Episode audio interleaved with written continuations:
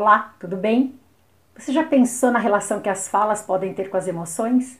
Nessa pílula socioemocional, quero te convidar a uma reflexão sobre a comunicação e as emoções. Se ficarmos atentos, por meio da fala podemos reconhecer o que os outros sentem. E é verdade também que podemos demonstrar como estamos nos sentindo por meio das palavras que usamos. Se queremos buscar resolver uma situação de conflito de forma que prevaleçam a empatia e o respeito, duas importantes competências socioemocionais, devemos usar palavras que descrevam o problema e como estamos nos sentindo, evitando fazer o julgamento das demais pessoas envolvidas. Quer ver um exemplo?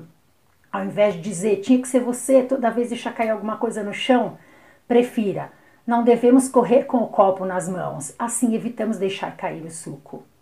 Quando as coisas não vão bem com alguém que está perto de nós, Podemos mostrar também com as palavras que reconhecemos o que essa pessoa sente, favorecendo assim a nossa conexão empática. Imagino como você está triste com tudo isso. Ou podemos dizer, esse tipo de situação nos dá raiva mesmo. Em momentos em que a pessoa está exaltada, uma mensagem descritiva também pode favorecer a comunicação. Por exemplo, estou vendo como você ficou aborrecido, mas para conversarmos você vai precisar se acalmar.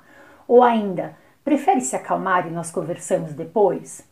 Quando buscamos praticar uma comunicação eficaz usando as palavras com clareza, estamos desenvolvendo também a assertividade, necessária para mantermos relações equilibradas e respeitosas.